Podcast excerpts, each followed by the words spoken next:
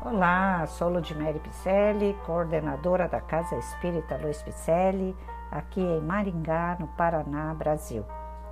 Vamos a mais um capítulo do livro Palavras de Vida Eterna, ditado através da mediunidade de Francisco Cândido Xavier pelo Espírito Emmanuel.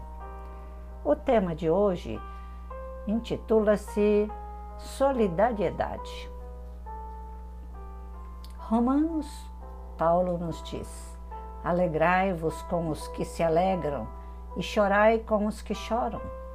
Realmente na terra é mais fácil chorar com os que choram. Em muitas circunstâncias, mágoas alheias servem de consolação para nossas mágoas. Quem carrega fardos enormes, como que nos estimula a suportar os estorvos leves. Num desastre qualquer que nos teria colhido, inclinamo-nos comovidamente para as vítimas, guardando muita vez a ilusão de que fomos agraciados por Deus, como se a responsabilidade de moratórias e empréstimos que nos são concedidos pela misericórdia divina dentro da lei fosse para nós regime de favoritismo e exceção. Ajudar aos que se encontram em provocações maiores que as nossas é caridade sublime. No entanto, é forçoso reconhecer que aconselhar paciência aos que choram, na posição de superiores tranquilos, é o mesmo que falar à margem de um problema sem estar dentro dele.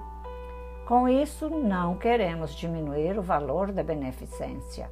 Sem ela, nossas mãos se fariam garras de usura e o egoísmo transformaria a terra num manicômio.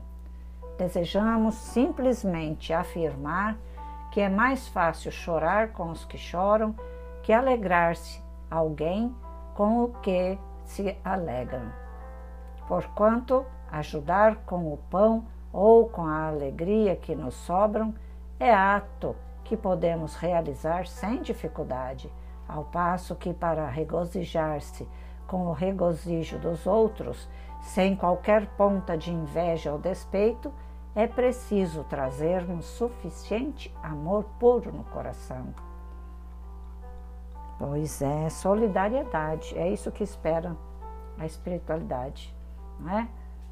É isso que Jesus espera de nós, que sejamos solidários dentro da nossa dor com a dor alheia, que sejamos parceiros e não professores apenas, parceiros do dia a dia, dando-nos as mãos, olhando-nos uns aos outros, nos olhos, segurando suas mãos, levando o pão e a palavra, mas também o abraço da solidariedade.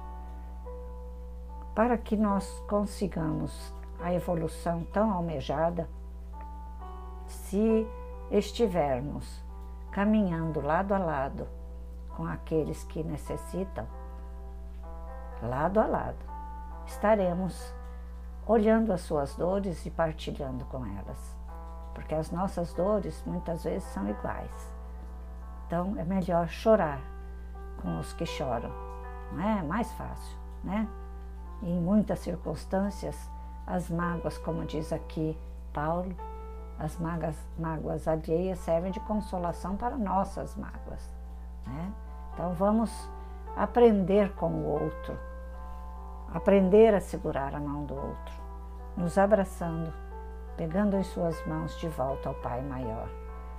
E para isso, estou fazendo essas leituras de livros e mensagens da doutrina espírita e vamos entendendo melhor o Espiritismo, o que ele quer nos dizer, porque ele diz tanto para a nossa caminhada? Por que, que Ele espera que sejamos mais humanos?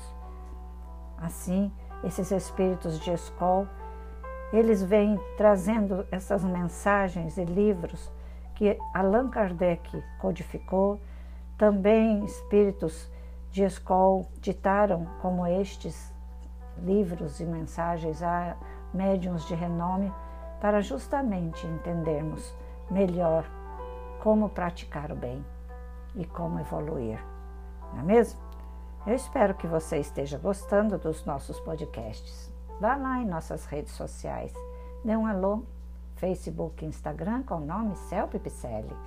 Repasse esses podcasts também àqueles que choram. Né? Aprendamos com eles.